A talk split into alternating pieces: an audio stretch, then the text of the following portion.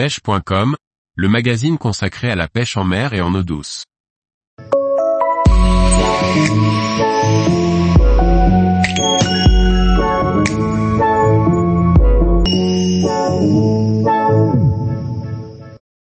Comment bien gonfler son bateau pneumatique? Par François-Xavier Ricardou. Qu'il s'agisse d'une annexe, d'un semi-rigide ou même d'une bouée tractée, il faut bien s'assurer d'avoir la bonne pression dans vos boudins. En été, les températures peuvent varier fortement entre le matin et l'après-midi. Cela a une influence sur la pression des boudins de votre bateau. Si vous ne faites pas attention, vous risquez de surgonfler ou de sous-gonfler votre embarcation, ce qui peut nuire à ses performances et à sa durée de vie. La pression optimale pour un bateau pneumatique est indiquée par les fabricants. Elle se situe généralement entre 200 et 250 millibars. C'est un niveau assez faible qu'il faut respecter pour garantir le bon fonctionnement de votre embarcation.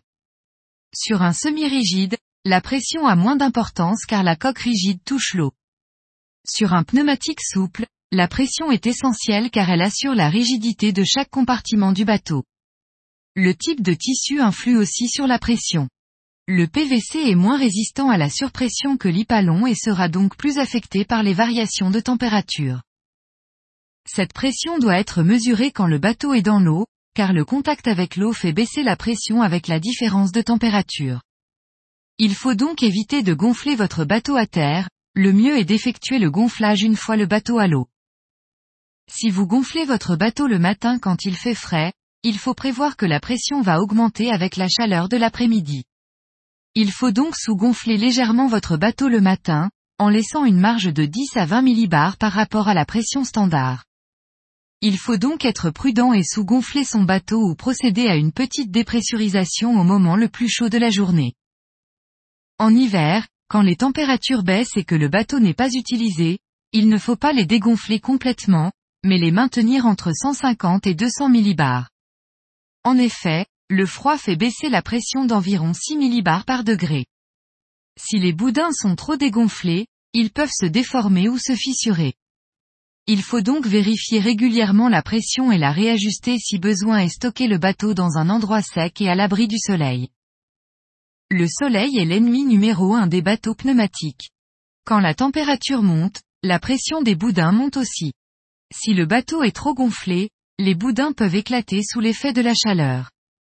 Cela peut provoquer un bruit très fort, comme un coup de feu.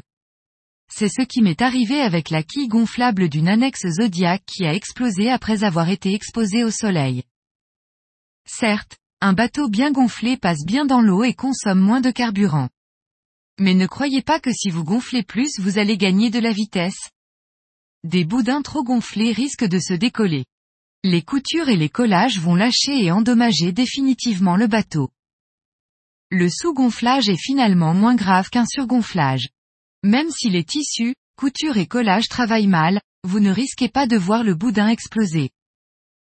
Il existe une méthode ancienne qui consiste à tester la dureté du boudin avec le pouce et le genou.